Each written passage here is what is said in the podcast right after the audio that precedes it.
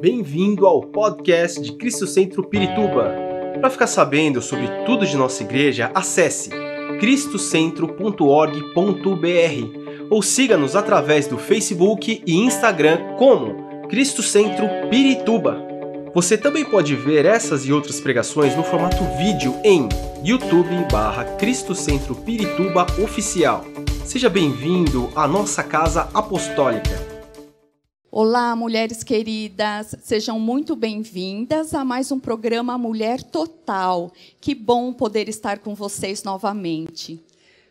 Tudo bem com você, minha querida mulher? Aqui estamos mais uma vez em um encontro que eu sei que você não podia perder, você está com a gente. Muito bem-vinda hoje. E hoje nós teremos dois temas muito legais. Qual a importância da nutrição e da atividade física na vida da mulher? E a nossa primeira entrevistada será a personal trainer Adriana. A Adriana ela é formada em educação física, com pós-graduação em treinamento de força e musculação e também em fisiologia do exercício e treinamento resistido na saúde, doença e envelhecimento. Olha que interessante. Com mais de 11 anos na profissão, hoje ela é personal trainer na academia Ecofit. E teremos também a Mariana Pantaleão, ela vai estar falando sobre nutrição. Ela é formada pela São Camilo, com pós-graduação em nutrição esportiva, pela FAPES e mestrado em Ciências de Saúde pela Federal de São Paulo. Ela tem o aprimoramento em psicologia pela Federal de São Paulo e ensina em cursos superiores na área da saúde. Também realiza atendimento clínico para atletas, desportistas, crianças e adolescentes. Então não perca, hoje será maravilhoso. Fique aí, convide as suas amigas e participe com a gente. Nos vemos. Adriana, para algumas mulheres, a prática regular de atividade física está relacionada a um corpo sarado, um corpo em forma, mas nós já sabemos que os benefícios vão muito mais além do que isso. Você pode, por favor, nos falar quais os benefícios da atividade física na vida da mulher?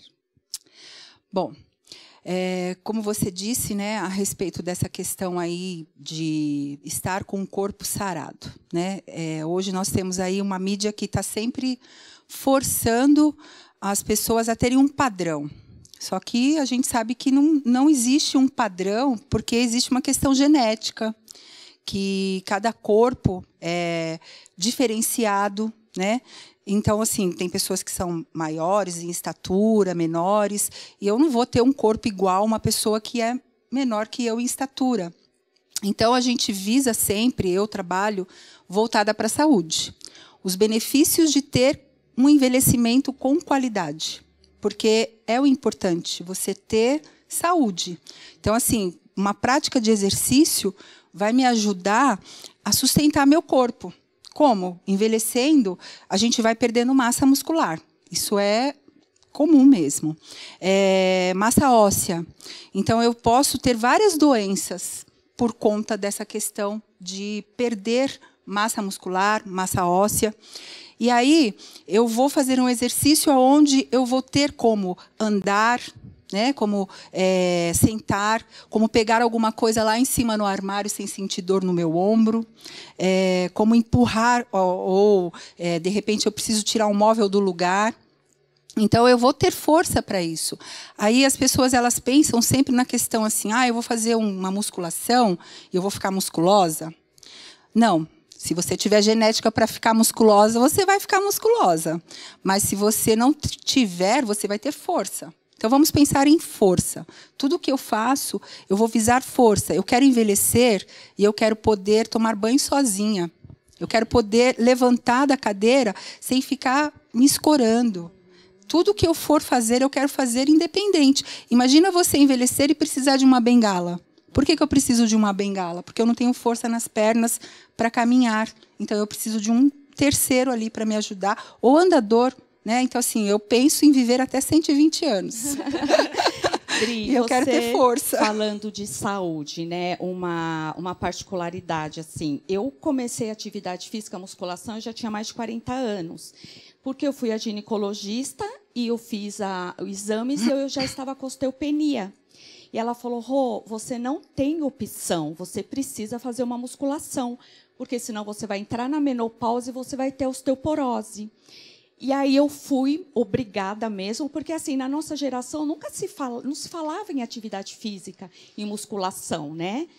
E e assim, parece que foi uma coisa de Deus mesmo, porque eu entrei na menopausa precoce, com 45 anos. Então eu tive pouco tempo de treino, mas a osteopenia estacionou. Eu já estou na menopausa há oito anos e eu não tenho osteoporose. Então, toda vez que eu volto na ginecologista, a ordem não para a musculação. E aquilo que a gente está falando aqui, né? A Adriana está falando. A questão não é.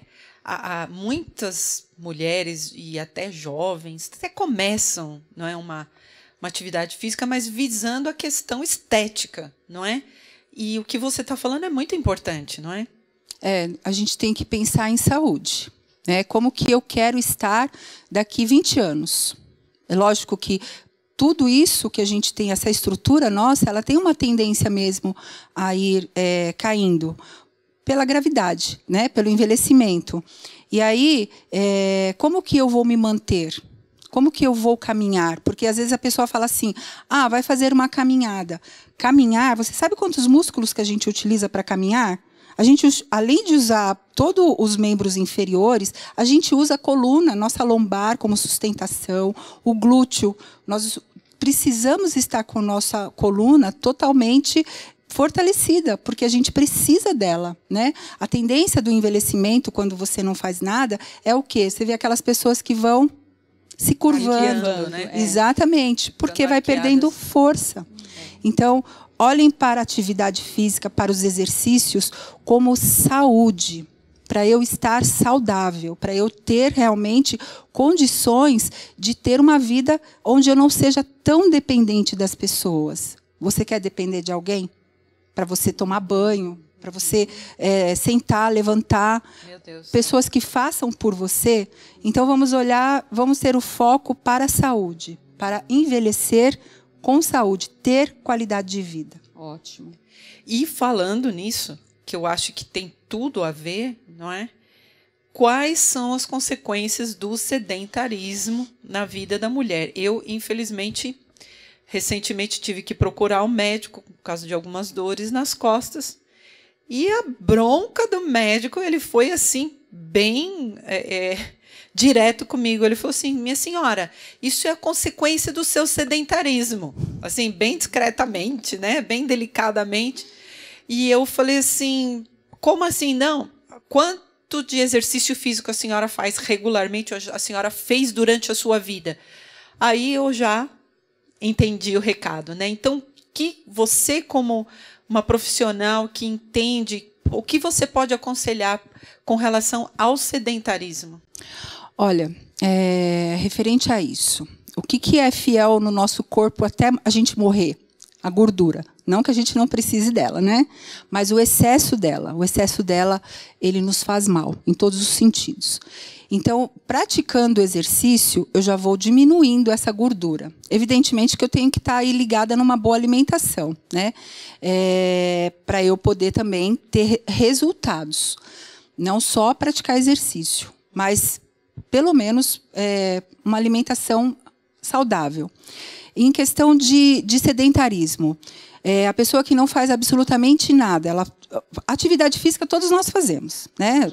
De, de alguma, alguma forma, forma, você sempre está fazendo uma atividade, né? Se você varre uma casa, se você é, pega lá o, o balde para jogar água, enfim, você está fazendo uma atividade. Quando a gente fala de uma atividade que você tem uma organização, um treino específico. O ideal seria pelo menos três vezes na semana. E começar por algo que você gosta. Sempre. Sempre começa por algo que você gosta. E inclua né, um exercício resistido. Quando a gente fala de exercício resistido, a musculação. Ela é importante porque é ela que sustenta o nosso corpo. É uma sobrecarga. Então eu vou fazer uma força a mais. Senão eu não vou ter força nem para pegar um, um saquinho de feijão de um quilo. Porque pensa que não, a gente perde essa força. Né? E aí não tem idade também para começar, viu? a gente pode começar. Ah, isso é importante falar, né? É. Porque as pessoas podem falar, não, eu já passei dos 40, dos 50, então já era, mas sempre Não. vale a pena. Sempre vale a pena. Gente, não tem idade. Olha, eu, eu já fui professora em escola, né? E as crianças lá da escola, além da, da parte de educação física escolar, que a gente precisava passar para eles, eu também puxava um pouquinho lá em exercícios funcionais, fazia com que eles fizessem um pouco de força, alguns exercícios mais puxados, porque hoje a obesidade infantil ela está muito crescente, né? Porque as crianças não brincam mais. Então isso é importante. E aí eu tenho alunos que começaram comigo com 60 anos Olha. Que já estão comigo há cinco anos e com excelentes resultados em tudo. Porque nenhum aluno de 60 anos chega para mim falando que quer ficar com o corpo da Gisele Bündchen.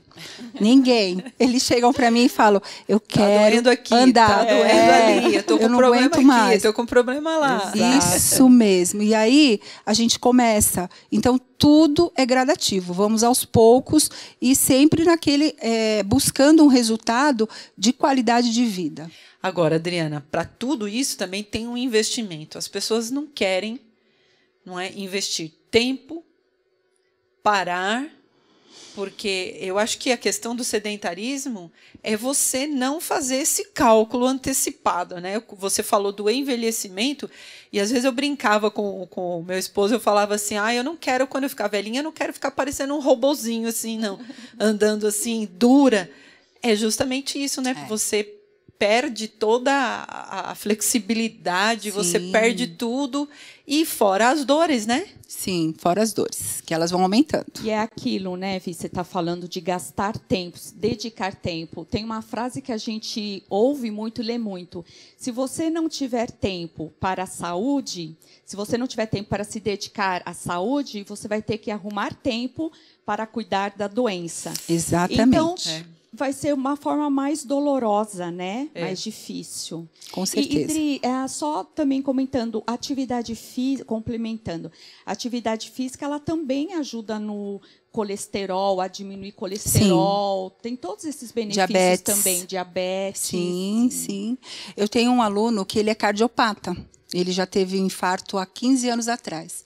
Quando ele veio conversar comigo, ele veio cheio de, de receios, porque ele não pode passar de 130 batimentos cardíacos quando nós estamos fazendo exercício. E ele usa lá o relógio para ele verificar.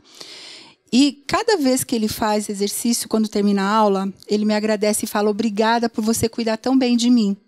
Porque ele tem outra vida hoje. Ele estava uma pessoa achando que vou esperar a acabado, né? morte. É.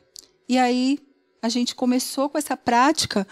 E hoje, assim, todas as vezes que ele vai no médico, o médico elogia, fala que ele está bem e ele vem e me elogia, né? Eu fico feliz, claro. que Mas eu falo para ele: a sua disciplina te fez melhorar. A sua disciplina fez você melhorar. Seria bom se nós sempre procurássemos atividade física antes de ficarmos doentes, Com né? certeza. É o recomendado, mas infelizmente a gente espera ficar com dor, ficar doente para acordar e atrás. É verdade. Dri, é, te chamo de Dri carinhosamente, né? Claro. Podemos considerar a atividade física como um medicamento para a saúde emocional da mulher? Com certeza. Com certeza, porque assim muitas muitas pessoas às vezes buscam eh, no trabalho que eu faço, elas chegam falando, eu, eu pergunto, por que que você quer iniciar né, essa prática? O que que você tem aí como objetivo? E elas às vezes falam que a questão maior é porque elas estão tomando remédio por causa de ansiedade, porque não conseguem dormir. E o médico mandou que eu procurasse fazer exercício para eu melhorar isto. Então, ele diminui essa questão da sua ansiedade, porque você está gastando energia. Então, ele aumenta ali os hormônios da satisfação. Né? Então é, é, seria como assim, você, às vezes a gente fala de um chocolate, né? Mulher precisa de um chocolate, às vezes um pedacinho, que dá alegria. Todas nós. É, todas nós precisamos para dar uma alegria. Então eu falo, vamos fazer um exercício para te dar alegria. Às vezes eu, né, tá, a gente está naquele dia corrido e um monte de coisa, eu falo, preciso parar um pouco e fazer alguma coisa para desconcentrar.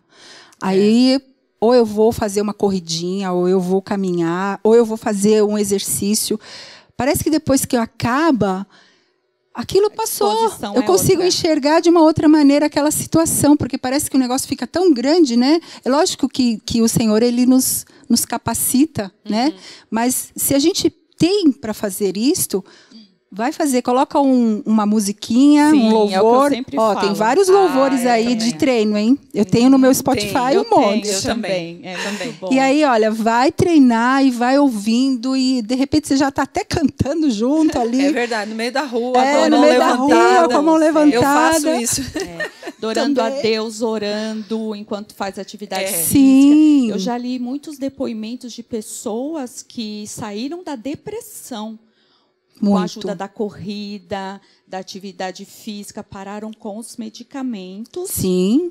por conta né, do, do investimento com a atividade física. Eu tenho alunos que pararam de tomar remédio para pressão, porque eles estavam com problema de pressão alta por conta de estresse e emocional. O emocional fazia tá- dar aqueles picos. Picos, né? E aí, quando começou a fazer exercício, já foi diminuindo, diminuindo, ao ponto do médico falar: olha, vamos fazer um teste, você vai ficar um mês sem tomar. Se você não tiver nenhum pico, nenhuma alteração, a gente para de vez. E aí, mas sempre assim, né? Acompanhando, vendo realmente. Às vezes a gente para no meio do treino para poder aferir a pressão, para ver como está. Lógico que tem os picos, mas é normal, né? A pressão subir quando você está fazendo exercício. Mas nada que ultrapasse. Vocês já fizeram ergométrico? Sim, Eu Então, já fiz também. no momento do ergométrico há uma alteração, sim. mas é normal, ele tem ali uma normalidade quando ele altera. E tudo isso a gente vai acompanhando, né? Porque não é só, às vezes fala assim, ah, você vai ter um profissional de educação física te ajudando, é, só para você não, faz, não se machucar. Não só para isso. Não, é. Não só isso, porque Pra não tem que ter essa visão. mais completo, É. complexo também. né? Exatamente. E olhando sempre a questão da melhoria É. E o detalhe, ser regular, né? regular. Regular. Não adianta ir um dia na semana, porque é como se fosse sedentário, Exatamente. da mesma forma, né? Exatamente. Pelo que menos é justamente o que eu ia te perguntar agora. Para ser realmente efetivo, não é ter é, algo que realmente venha a dar todos esses, esses benefícios, não é? Esse bem-estar, é, poder até chegar, né? Claro, com orientação a deixar um medicamento, que a gente não pode também Não. fazer as coisas assim de qualquer jeito. A gente tem que é, Orientação médica tem que também. ter todo um processo, um, um acompanhamento, Sim. né? É, quantas vezes efetivamente é o ideal por semana? Olha, a gente pode dizer que efetivamente duas vezes na semana eu posso fazer. Porém, essas duas vezes ela tem que ter uma intensidade de alta, não uma de, de moderada a alta, não uma intensidade leve. Porque o que acontece? É, se eu fizer um, duas vezes por semana um treino de musculação é, e não fizer mais nada durante a semana, então eu posso não ter bons resultados. Eu preciso ter uma intensidade de, de exercício pelo menos duas vezes na semana. E no restante da semana, né, falar aí de segunda a sábado, né, porque o domingo aí às vezes fica mais complicado mesmo para a gente fazer alguma coisa. Mas fazer um exercício que você gosta. Ou, sei lá, às vezes tem gente que gosta de dançar, né? Vai dançar. Ou eu gosto de caminhar com o meu cachorro. Isso é uma prática. Principalmente se o cachorro sair correndo com você, né? Te Então, puxando pela tem que cordinha. É bom você atrás. intercalar com alguma coisa e fazer alguma coisa que você gosta. Eu gosto de fazer pilates, então eu vou fazer pilates também. Eu vou fazer duas vezes na semana um- uma prática forte, aí alguma coisa puxada. E nos outros dias eu vou intercalar com algumas outras coisas. Uma atividade de pilates, uma corrida, você que gosta de correr, Amo. né? Ou é, uma caminhada. E só, por exemplo, uma pergunta que eu acho que é muito comum. Uma caminhada intensa, ela Intensa. tem a assim uma caminhada assim De caminhar passeio, olhando, né? De passeio né, olhando vale. o parque. Não eu vale. gosto às vezes de parar olhar as florzinhas, tudo as árvores. Eu amo fazer isso, né? Mas tem que ter aquele ritmo, aquela intensidade para poder ter um efeito, não é? Exatamente, estou atrasada. Então eu tenho que caminhar porque eu estou atrasada. Vou ótimo, perder. ótimo. Eu gostei disso, eu gostei. Vou caminhar porque eu estou atrasada. Começa devagar, o corpo precisa aquecer, né? Então eu não vou sair Aí correndo. tem assim. também a questão, a questão do alongamento é, também, né? vou vou começar devagar, vou fazendo uma caminhada devagar, né? Aquela caminhada estou dentro do shopping olhando as vitrines para eu poder aquecer. Aí eu lembrei que eu tenho um compromisso, então eu já vou começar a apertar o passo, disso. sabe? Ótimo. E vamos, olha, vamos começar com 15 minutos. É um começo.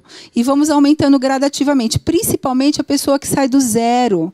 Eu não posso chegar para uma pessoa que sai do zero e já enfiar um monte de coisa nela. Não. Vamos gradativamente. Eu não tenho força para pegar dois quilos, eu tenho força para um quilo. Então vamos pegar um quilo. E tudo vai aos poucos. Daqui a pouco a pessoa se surpreende. Ela fala: Nossa, olha como eu estou. Eu já não estou precisando mais fazer assim. Eu já faço diferente porque essa carga já está pouca para mim. Então a gente vai aumentando. E é, é igual a caminhada. Você não vai, é, de repente, eu falei, né? Estou atrasada, mas tem gente que mesmo atrasada não corre tanto. mas assim, 15 minutos, vai aumentando para 20. E aos poucos, assim, em gotas homeopáticas. E tudo tem um começo. E é legal quando você tem alguém com você.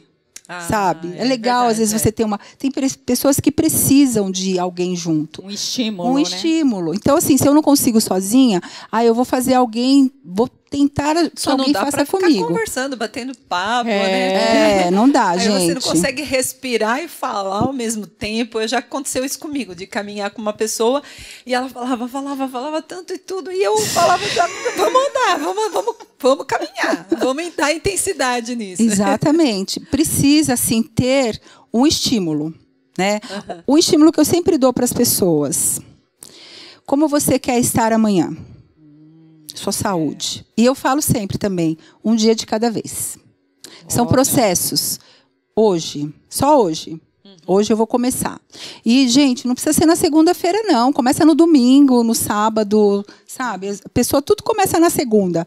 Não. É agora. É hoje, gente. Vocês que estão nos vendo aqui, ah, sim, é hoje. É verdade, né? Hoje. Tudo é na segunda, uma dieta na segunda, uma atividade É. na segunda. É. Ah, quando eu me sentir assim, eu vou começar. Já é tarde. E Já. é esse ponto, às vezes as pessoas esperam ter vontade. Na verdade, não podemos depender muito da vontade, sim da necessidade, né, Dri? Sim. É isso que você falou, como eu quero estar amanhã. Dependendo de alguém, ou caminhando bem, subindo escada, cuidando dos meus netinhos, brincando. Ah, é verdade. meu pai. Nem fala. A gente não tem netinho ainda, né? Ainda Mas não. você sabe, Cuidando né? das plantinhas, porque você tem que abaixar para pegar É. terra, para pegar areia, para É. pegar. Você levanta, abaixa. Eu tenho procurado aproveitar esses momentos e utilizar a respiração, porque tudo também é legal porque você trabalha com o corpo inteiro. É Sim. respiração, é equilíbrio, é uma série de coisas A que. forma correta de É, abaixar, né? Forma correta de levantar. Vocês já viram como as pessoas idosas elas caem? Sim. Porque não tem força. osso, é. Não tem força. Então, tudo isso a gente consegue mudar. A gente consegue trabalhar isso de uma forma que ela tenha uma qualidade de vida. E assim, eu gosto de trabalhar com a terceira idade por isso. Porque eles dão valor à vida. É porque já passaram por experiências, né? Exatamente. Não tão boas. Nós vamos fazer um pequeno intervalo e já voltamos já já. Fica aí. Estamos de volta com esse bate-papo muito importante, interessante com a personal trainer Adriana. E, Dri, eu gostaria que você passasse ah, informações para quem é sedentário e, de repente, ouvindo aí essas, essa sua palestra, né, esse bate-papo, falou, não, eu preciso, se conscientizou e falou, eu preciso fazer uma atividade física. Nunca fez nada, sedentário. Quais as instruções que você poderia passar para essa pessoa? Olha, é, como eu disse anteriormente, não tem idade para eu começar a fazer alguma coisa. Muitas pessoas aí que passaram dos 30 anos, às vezes têm um certo receio. E tem uma questão também, né? Ah, eu estou fora de forma e eu fico com vergonha de ir. Primeiro eu vou cuidar de, de ficar em forma, mas ficar em forma como? Tomar cuidado, né? Alguns programas que vai assistir sem uma orientação. É, se de repente for necessário, procure um personal. Às vezes a gente fala assim, ai, mas é caro. Existem duas diferenças entre preço e valor. O que eu pago é um preço e qual o valor que eu tenho para mim. Qual que é o meu valor? Importante. Então, de repente, a gente pode estar fazendo umas economias aí. Vamos olhar o que, que a gente está gastando demais que está nos prejudicando. De repente. Procure uma boa academia também. E eu falo de novo em questão de preço e valor. Porque às vezes a academia que tem ali do lado da minha casa, eu vou pagar, sei lá, 50 reais por mês. Mas será que eu vou ter? Não, não estou desmerecendo um profissional que esteja lá. Porque é, se ele está lá, ele estudou, então ele sabe o que ele está fazendo. Mas às vezes ele não dá conta de Muita cuidar de todo mundo. É. Eu não tenho como cuidar de todo mundo, porque a academia tem muita gente, né? Muita gente que frequenta, tem gente que sabe fazer sozinho, né? Como você mesma é, já falou, que você procura aprender até mesmo sim, sozinha sim. a fazer? Eu, quando eu tenho, agora não, porque a academia que eu treino, ela mostra o exercício, é um aplicativo que já ensina como faz, né? Mas teve um tempo que não tinha isso. Então eu via o exercício, pegava minha fichinha, eu procurava no YouTube, eu estudava o exercício, os movimentos, para eu não ficar tão dependente de professores e para eu já me conscientizar. Eu já chegava na academia sabendo o que eu, eu, eu nunca gostei de depender, porque realmente o professor tem vários alunos para ele dar atenção. Sim. E aí eu tinha que ficar esperando. Então também isso seria uma boa dica? Sim, é uma boa dica, mas não são todas as pessoas que têm né, essa didática que conseguem fazer isto, né, de ir lá olhar. Quem gosta gosta, gente. Quem gosta, gosta. Quem não gosta é complicado, né? Às vezes você não tem nem tanto interesse. E essa questão de, por exemplo, eu tenho que fazer, porque será que isso atrapalha também a pessoa atrapalha. de iniciar? Fala, não, eu tenho que fazer porque o médico mandou, porque justamente eu preciso a perder peso, porque o exercício físico também ajuda a perder Sim, peso. Com certeza, com certeza Musculação, ajuda. Musculação principalmente. É, o eu tenho que fazer é horrível, né? É, é igual proibir. É igual você, quando você proíbe, parece que o negócio fica melhor porque é proibido. Uhum. E eu tenho que fazer uma imposição. Agora, eu preciso fazer é diferente. Porque aí eu preciso cuidar de mim. E nós mulheres cuidamos de tantas pessoas, né? É. E a gente não cuida da gente. Então, a gente precisa cuidar por dentro, principalmente, porque a gente fala assim, né? Às vezes a gente tá, é, se arruma, põe uma roupa e se sente bem. Uhum. E, e agora eu preciso cuidar da minha saúde. Então, inclui exercício. É, eu oriento sempre os meus alunos, quando eles iniciam comigo, a procurar um cardiologista e o endócrino. É importante, inicialmente, para eu poder ver como que eu estou lá dentro. Né? A minha parte fisiológica, o meu coração está bom, como que está toda a questão da minha saúde. Uhum. Aí, dependendo dos objetivos, eu indico nutricionista, eu indico psicólogo. Porque Ótimo. não sou só eu. É, existem, a gente tem que ter um trabalho, trabalho multidisciplinar. É. Exatamente. Então, assim, eu vejo todas essas questões que são que eu, com a conversa, a gente verifica o que a pessoa realmente precisa, porque às vezes nem ela sabe. Então, eu oriento. E aí, é claro, gente, é, é muito complicado, até vou fazer um, um, um parênteses, a questão da, da questão nossa religiosa, né, da, da, nossa questão de crença. Eu não posso às vezes impor algumas coisas. Então, dentro do meu ambiente de trabalho, eu já tive um pequeno problema uma vez porque eu fui falar dessas questões, uhum. né? E a gente sabe que acontece, né? É. Que a gente tem uma certa perseguição, mas eu procuro ser sutil nisso também. Uhum. Eu falo, sim, eu tenho oportunidade, eu falo, mas eu procuro falar de uma forma mais geral. Porque é diferente de eu estar fazendo uma pregação para alguém a respeito daquilo que eu creio, né? Porque as pessoas querem coisas palpáveis, muitas é. vezes, né? E aí eu entro muito na questão, vamos cuidar da sua saúde de dentro para fora. Aí está tudo organizado, então vamos iniciar a prática. Seu médico te liberou, você pode fazer, então vamos começar. E iniciamos. E assim, vamos começar sempre do começo eu preciso que eu, eu não lembro se eu citei, mas é essencial que a gente tenha força para sentar, para levantar, para pegar alguma coisa lá em cima no armário, para eu poder puxar um móvel. Eu preciso de força. Para agachar, para agachar, levantar. E eu acho que quando a pessoa começa a ver o resultado, ela acaba se animando, né? Com certeza. Ela fala: olha só, meu colesterol baixou. Sim. É, e às vezes até o corpo, porque é uma consequência.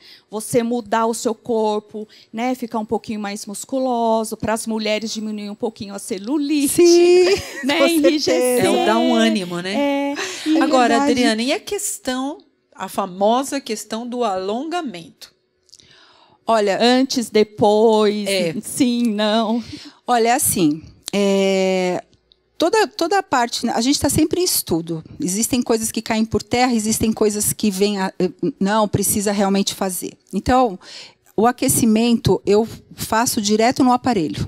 Eu coloco menos carga, então eu vou até onde eu consigo. Eu já estou alongando meu- minha musculatura ali no aparelho. Ah, eu vou começar por onde? Vou começar.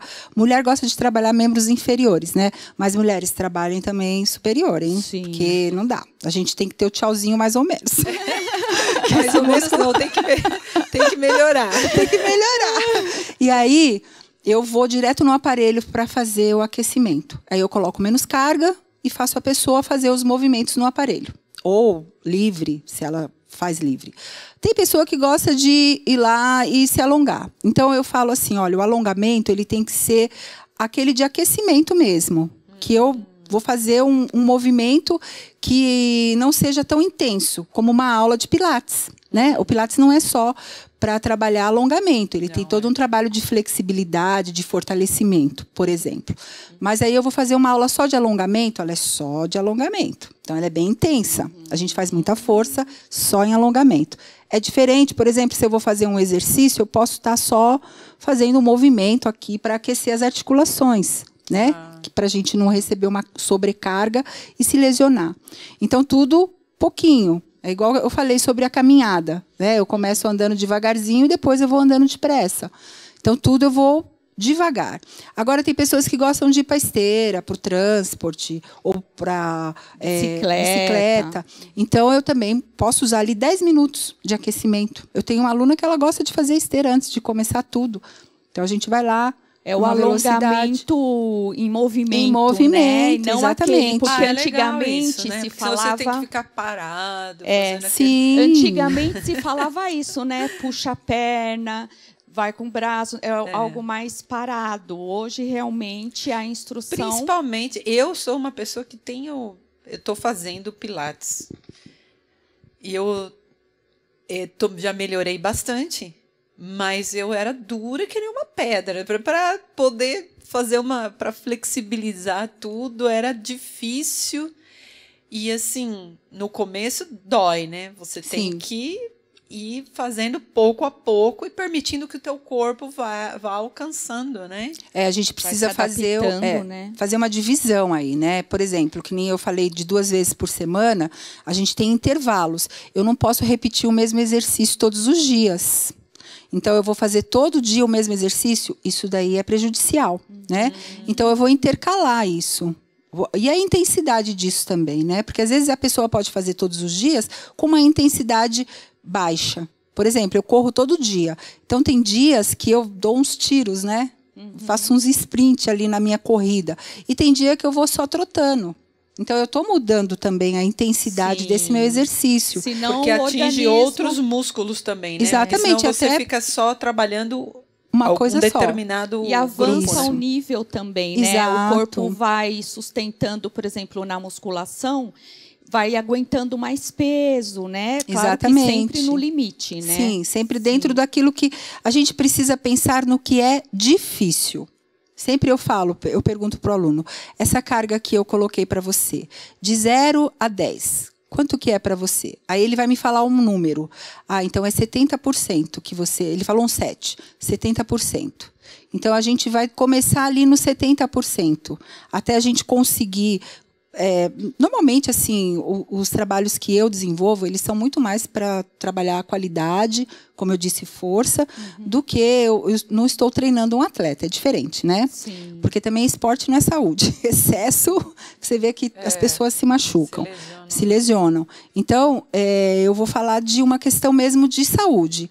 Então eu vou começar dentro daquele limite. Tá difícil para você fazer uma repetição, porque quando a gente fala assim, né? Por que, que tem que repetir 15 vezes, 10 vezes? Ai, ótimo. Para cada uma, para cada repetição eu tenho um sentido, né? Então eu consigo 12 vezes, porque o 12, no caso, quando eu falo assim, eh, trabalhando com os meus alunos no dia a dia, o 12 é meu limite máximo. Se eu fiz até o 12, eu cheguei no 12, difícil de ir até o fim.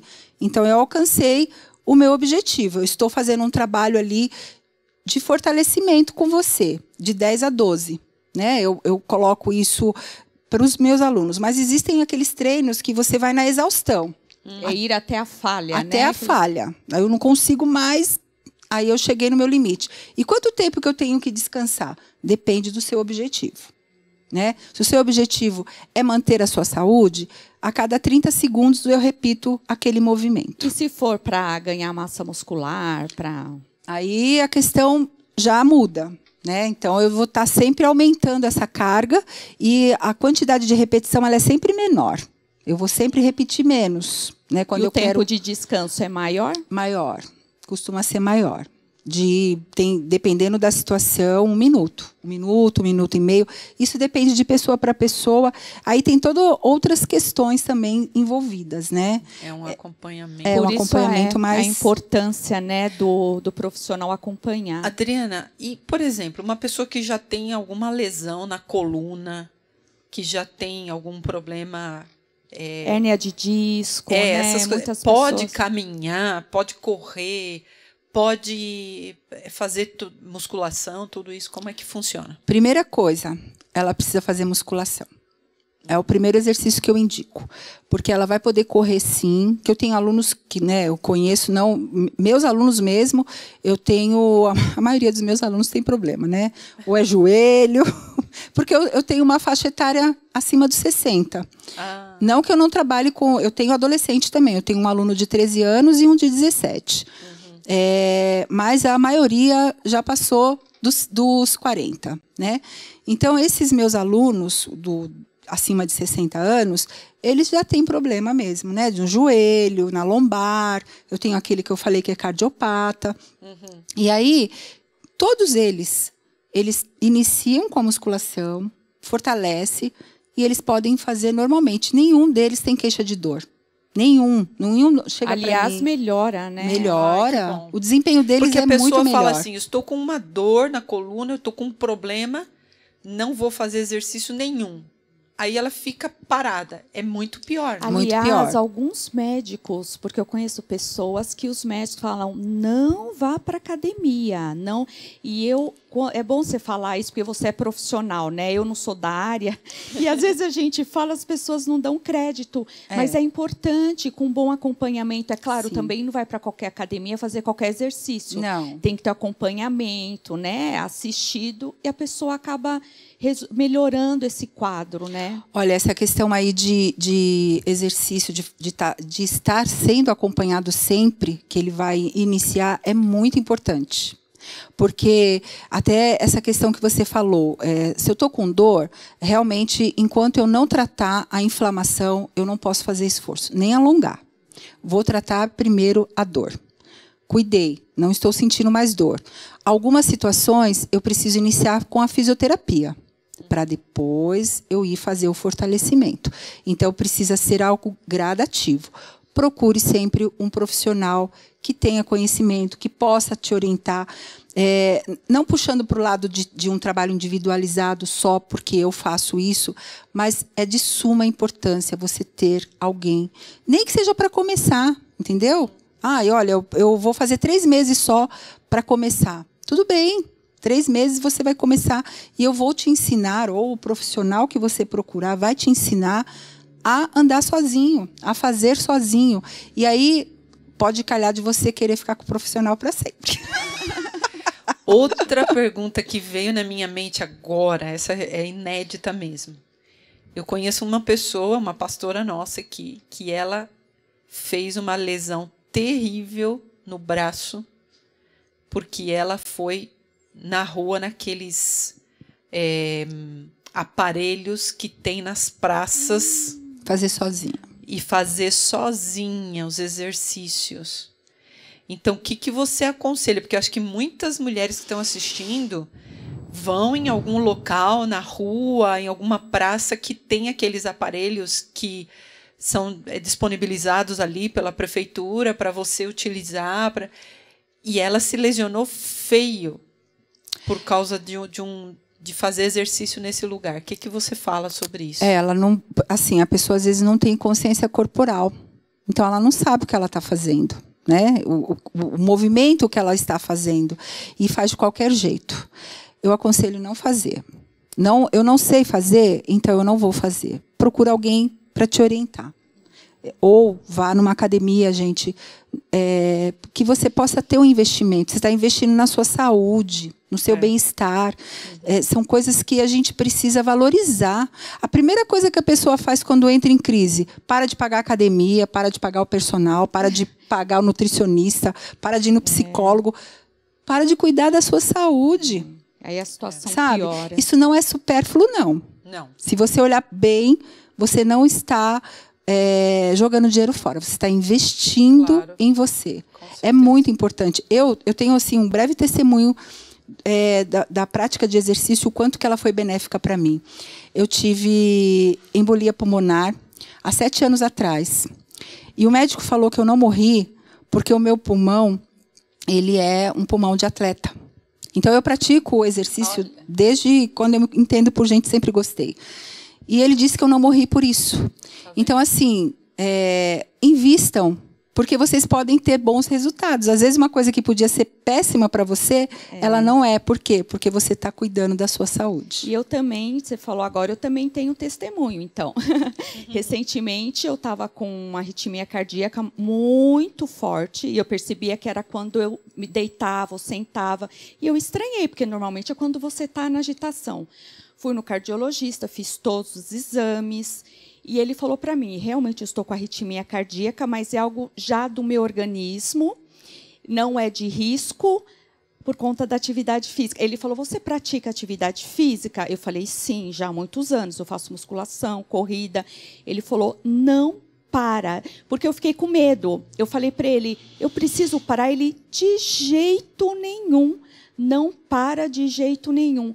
Então, assim, se eu não praticasse, hoje provavelmente a situação seria outra. Com certeza. Então, me motivou muito. E outra coisa, ele elogiou muito meus exames de sangue. E, e ele falou, atividade física, por isso até que eu te falei do colesterol, muda tudo. Muda. Então, assim, às vezes é importante a gente falar que nem sempre nós estamos com vontade, né? É. Às vezes é.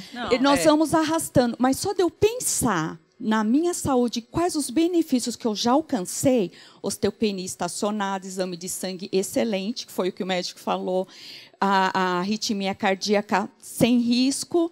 Então, assim, eu não posso parar. Não e mesmo. também melhor prevenir do que remediar, Sim, né? Gente. O velho ditado. Vamos cuidar da Agora, saúde. é, o nosso corpo é templo do Espírito Santo. Você falou do valor, do preço. E se nós também não estivermos fazendo a nossa parte, nós estamos também pecando, de uma Sim. certa forma. Se a gente pensar a gente vai analisar que nós Deus não vai nos proteger daquilo que nós da nossa parte que nós não fazemos. É verdade. Não adianta dizer, ai, Deus permitiu que eu passasse por essa enfermidade. Deus, por que Deus fez isso comigo? Você tem a sua parte é, diante daquilo que Deus te deu. Deus te deu um corpo perfeito e agora nós temos que cuidar daquilo que Deus nos deu. Olha, gente, cuidado com os excessos, tá? Uhum. Tudo que é demais não é bom. Então vamos ter é, assim um, uma, uma, cautela nisso também, sabe? É, não, não precisa morar na academia, não. 30 minutos. 30 Ótimo. minutos já é bom. Então, assim, não tem necessidade, porque a gente fala assim, ah, eu tenho que chegar na academia fazer tudo que ela me oferece. Não, gente, vamos organizar isso. isso. Tá?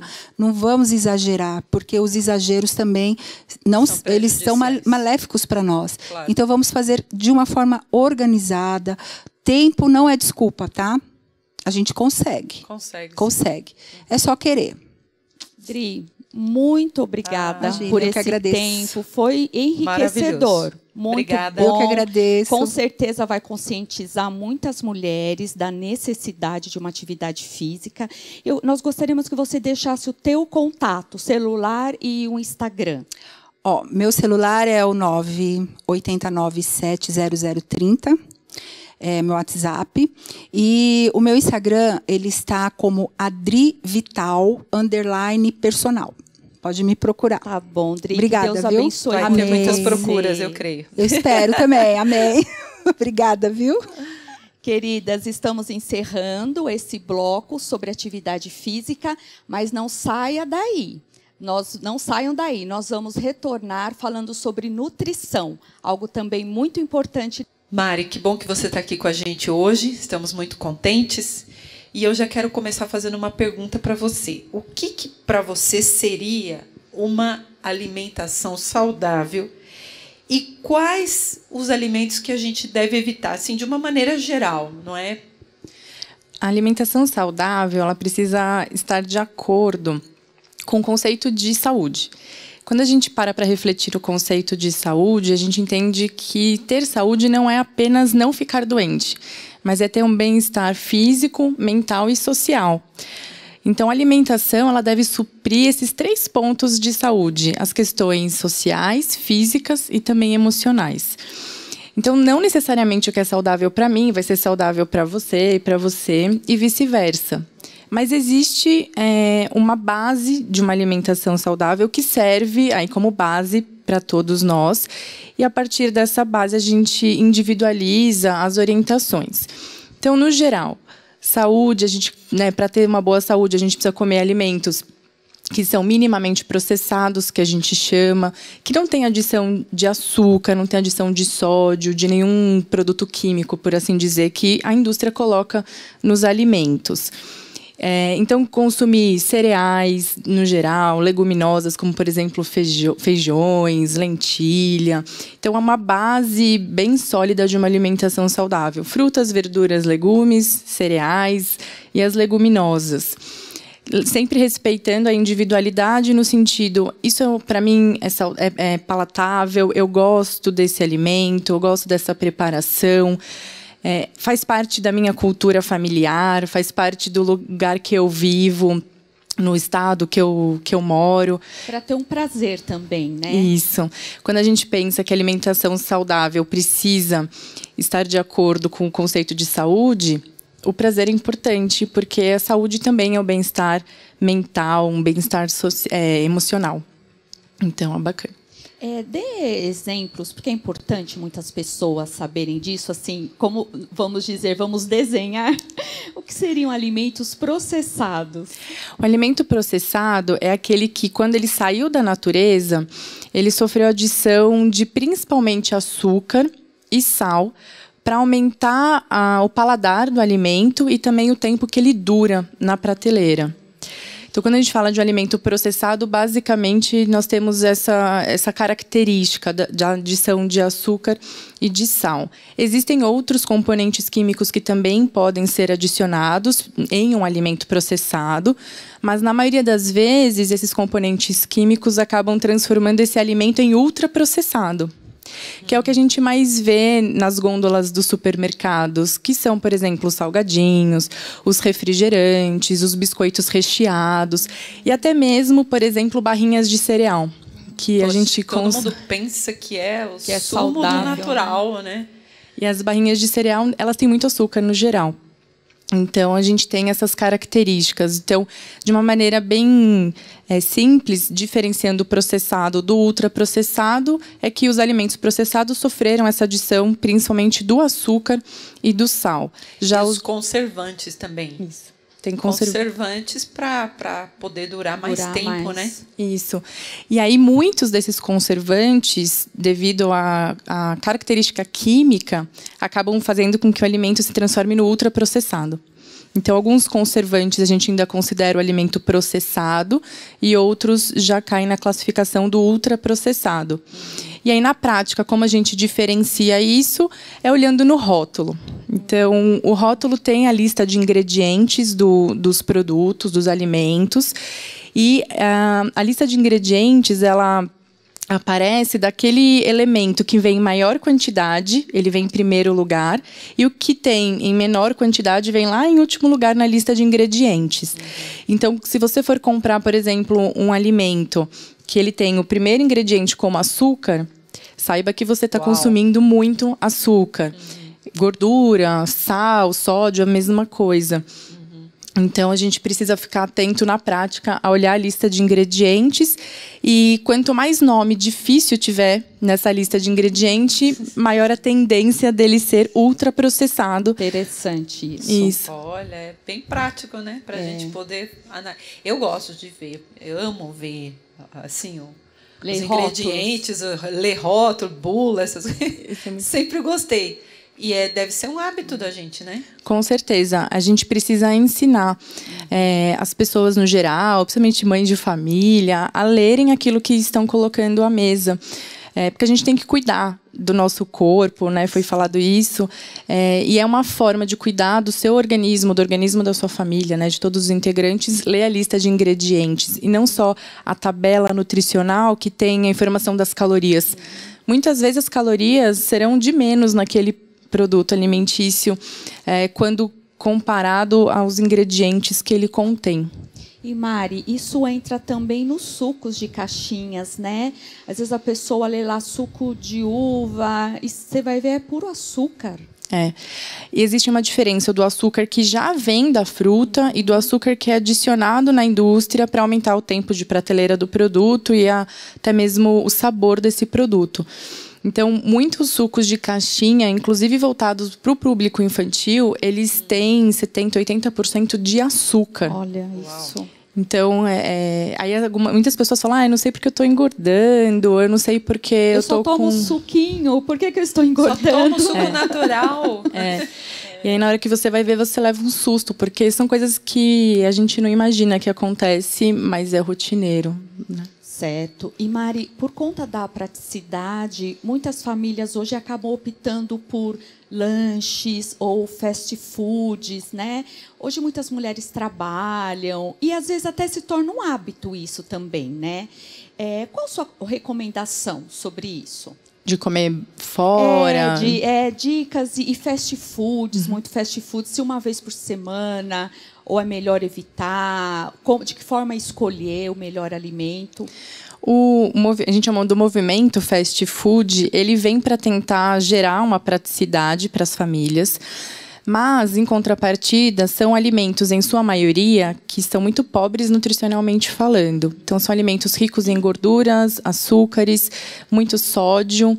É e elementos que não vão trazer benefícios para a saúde. É claro que a gente não pode proibir o consumo. Na maioria das vezes, as pessoas podem comer é, uma vez por semana, uma vez a cada 15 dias. Então, não há a proibição, a não ser que a pessoa tenha um problema de saúde muito importante. É, mas a gente, quando a gente para para pensar em, na importância de produzir o alimento em casa, de fazer as refeições, de ir até o supermercado, estruturar a dieta da semana, parece que isso demanda muito tempo de uma mãe de família, por exemplo. Mas na prática não demanda tanto tempo assim. E a gente consegue escolher melhor e visualizar melhor aquilo que a gente está colocando dentro do nosso organismo. A gente consegue entender como nós estamos cuidando da nossa família pela alimentação. Então, é, a gente tenta desencorajar esses hábitos né, de ir até fast foods, mesmo aqueles que têm um apelo mais saudável.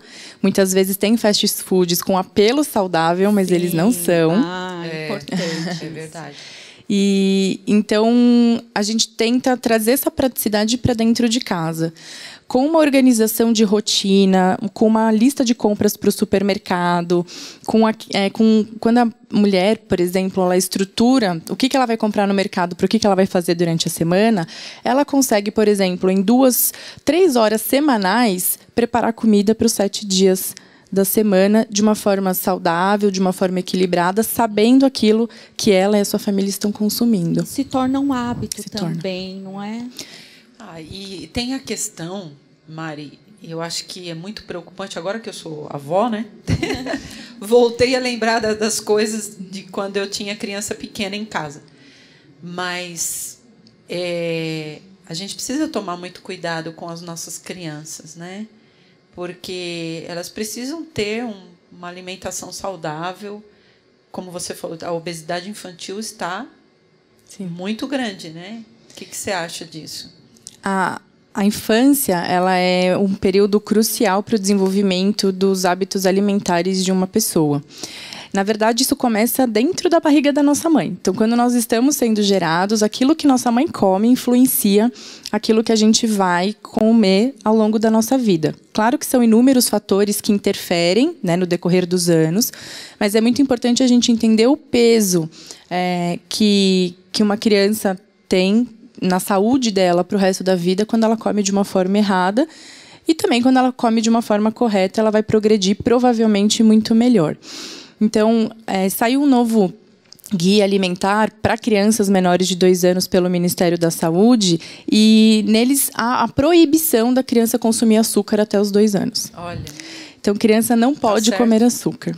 Mas certo. eu acho, é. sabe que, assim, abrindo um parênteses, eu fiz isso com os meus filhos até eles é, tomavam, começar, eles mamaram peito, depois mamadeira, mas sem nada, nada. Eu, não, eu só colocava leite e às vezes eu colocava um pouquinho de cereal uhum. para engrossar.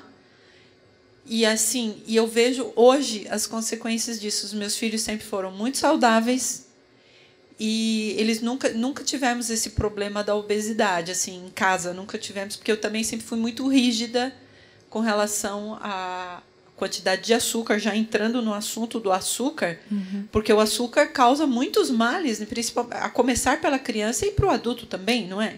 Sim, é, quanto mais a gente consome açúcar e sal, mais o nosso paladar fica tendencioso a ir atrás de alimentos que têm esse sabor. Seria um vício. Não. Não chega a ser vício. Não. É, existe muito essa confusão e até ah. mesmo colegas nutricionistas acabam disseminando essa informação. O açúcar vicia, não vicia. É o que a gente ouve, né? É, eu já tinha ouvido é. isso também. O que acontece é que quando a gente ingere o açúcar, há uma ativação no cérebro numa região determinada que é uma região que outras substâncias ilícitas, quando inaladas ou ingeridas, também ativam. E aí, devido a essa é, ativação, muitos profissionais acabam falando: bom, já que algumas substâncias ilícitas viciam, o açúcar também vai viciar. Uhum. Só que a magnitude dessa ativação é muito diferente entre o açúcar e outras substâncias.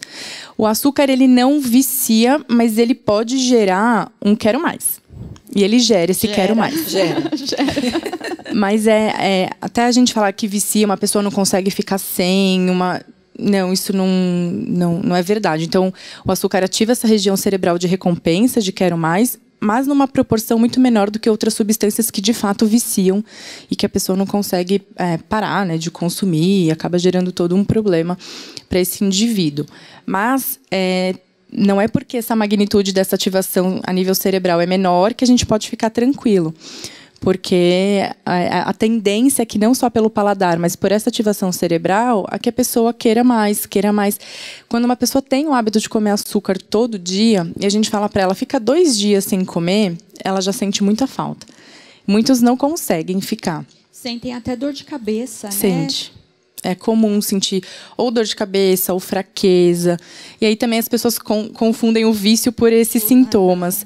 Mas é, é, todo um processo também que a gente tem que, tem que fazer para dessensibilizar o paladar de uma pessoa que está acostumada a consumir, por exemplo, muito açúcar ou até mesmo o, o sódio, que não há essa ativação cerebral, mas também é difícil das pessoas treinarem o paladar para consumir menos sal e menos sódio. Quando a gente treina a criança para é, saborear o, o, os alimentos de uma forma natural, com o sabor próprio deles, a tendência é que ela, quando vá crescendo, se torne um adulto, um adolescente, um adulto que chupa limão. Olha só. Né? Então, chupa limão e fala, nossa, gostei. Uhum. Né? Então, outro dia eu fui dar para uma priminha minha o limão, e aí a mãe dela falou, mas você está brincando com ela. Eu falei, não, eu tô dando para ela experimentar, porque a gente pra vai treinando. treinando. Olha, interessante, é. né? Agora, o açúcar faz muito mal para o corpo, né? Faz. O açúcar, é, na verdade, o problema do açúcar é o excesso, como a maioria dos alimentos e dos ingredientes que fazem mal. É, saiu também um estudo há alguns anos atrás, mais ou menos em 2016, mostrando que existe uma média de um consumo de açúcar no Brasil de 50 quilos por ano por uma pessoa. É muita coisa. É muito açúcar. Quilos. E a maioria desse açúcar ele está omitido nos alimentos nos ultraprocessados e nos processados. Quer dizer, muitas vezes nós olhamos o produto só, o açúcar, né, ali. Que você usa no cafezinho é. ou usa em outra coisa, mas na verdade bolo, por conta exemplo. tudo, é. né? Conta tudo. Então, devido a esse número, é um número muito exorbitante do consumo de açúcar médio para um adulto, né? Essa, essa média para um adulto no Brasil, a gente tem vários efeitos deletérios associados. Então, esse excesso de açúcar ele gera problemas cardiovasculares, gera resistência à insulina, podendo levar a um diabetes.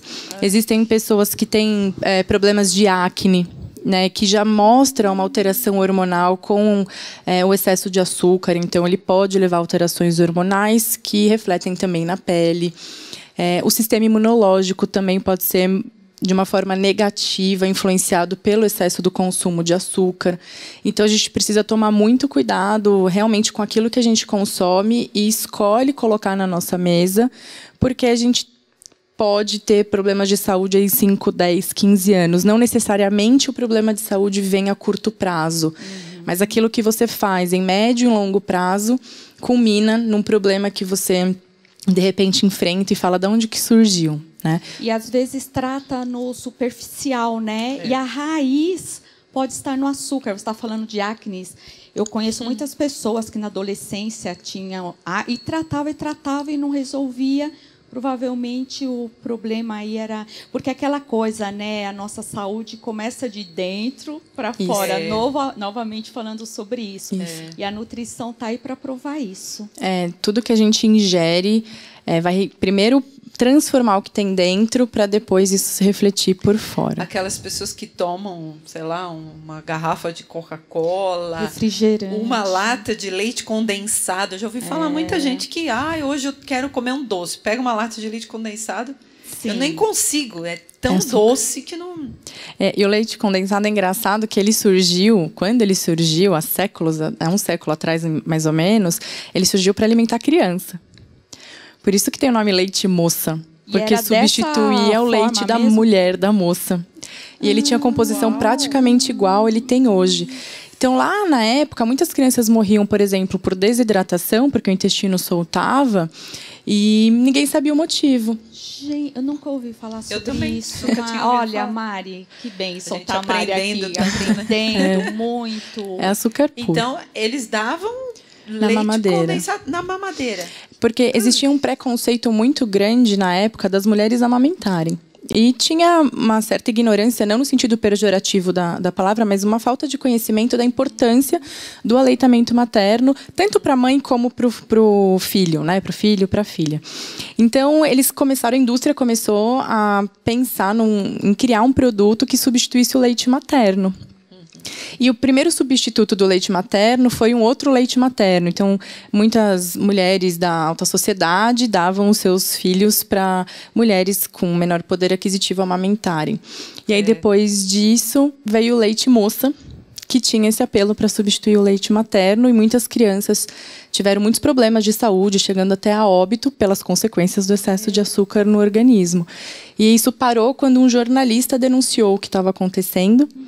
Então, na época, é, nos Estados Unidos, um jornalista denunciou e aí pararam de, de ofertar é, o leite condensado para as crianças. E agora só ficou para a gente Menina, fazer os nossos pudins, os nossos brigadeiros. Oh, meu É. Deus. Mas eu vou começar a olhar para o leite condensado de outra forma.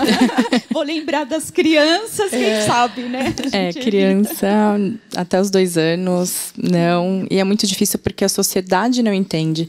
Então você fala, eu optei pelo meu filho não comer um brigadeiro. E aí a sociedade fala, mas coitado, ele vai passar Criticam. vontade, fica criticando. E aí a criança não tem vontade daquilo que ela nunca comeu. É, exatamente. Ela tem né? curiosidade. Aí entra a questão do paladar, né? Se você nunca experimentou aquilo, você não vai sentir falta.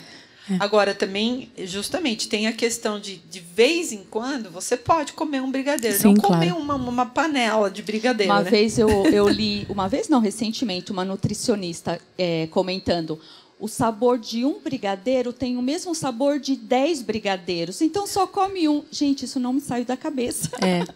Então é verdade, vamos comer só um, o sabor vai ser o mesmo. Existem técnicas para a gente saborear o alimento. Hoje em dia, a maioria das pessoas não conseguem saborear um alimento por inúmeros motivos. Então, para muitas pessoas, por exemplo, ouvir isso, fala assim: nossa, mas eu não consigo, é tão difícil. Se eu comer um, eu preciso comer dez. Então, para essas pessoas, mas aí que já tem uma relação conturbada com a alimentação, a gente lança mão de algumas técnicas para ensinar a saborear. E aí sim, a gente vê que aquela pessoa que comia 10 passa a comer um, porque aprendeu a saborear o Você alimento. pode só falar um pouquinho sobre essa técnica, como seria? A gente pega diferentes tipos de alimento, indo eh, de uma fruta até um doce.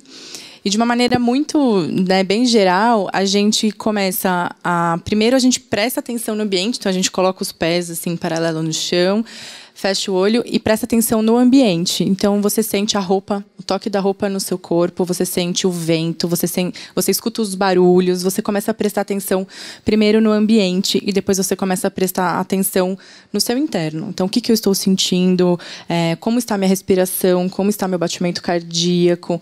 E na hora que você consegue relaxar, você escolhe um desses alimentos, desde a fruta, em pedaços pequenos até o doce, coloca na boca e deixa derreter. É, algumas frutas não derretem, aí você morde um pouquinho, deixa acumular um pouquinho de saliva, e aí você começa a passar a língua mesmo no alimento Prestar atenção no que você está comendo. e levando o alimento para toda a cavidade oral. E aí você engole. E aí vo- você vai fazendo esses processos de uma forma bem tranquila, e até que chega um momento que quando você vai comer, você não consegue comer de outra forma. Olha, tudo tem jeito. É um então, aprendizado né? É um mesmo, né? aprendizado. É um aprendizado. As pessoas hoje a gente Porque no dia de hoje, correria e tudo, as pessoas não, não, Nem não exercem no que essa estão comendo. né? apreciação, né? O que eu sempre dou de dica é de cinco, seis refeições, por exemplo, que a gente faz em média no dia, tem pessoas que fazem menos, pessoas que fazem mais, é escolher pelo menos duas para comer com mais tranquilidade, que a gente chama comer com atenção plena. E aí a- as pessoas vão se acostumando e mesmo numa correria elas passam a tentar demorar mais para se alimentar, saboreando os alimentos, mas é difícil fazer isso em todas as refeições. É. É Eu difícil. estou nesse aprendizado. Eu sempre comi muito rápido por conta da correria. Em um dos empregos que eu trabalhei também eu tinha pouco tempo para refeição e, e até a minha chefe, minha ex-chefe falava: "Rô, você não pode comer rápido, deixa para comer depois, porque você precisa sentar, saborear o alimento, prestar atenção no que você está comendo. Tudo isso faz a diferença, né? Faz. E eu ainda estou tentando. É um hábito Sabe o que acontece comigo quando eu como rápido assim? Passa uma hora, uma hora e meia, eu já tô com uma fome. É, comigo tá um, um assunto muito importante, principalmente para a mulher. Como perceber se a fome é fisiológica ou emocional? Existem vários tipos de fome. E hoje pra, é, a gente fala muito, né, separando apenas a fome emocional da fisiológica. Mas é importante que a gente entenda que a fome é muito complexa. E até mesmo a sensação de saciedade também é bem complexa.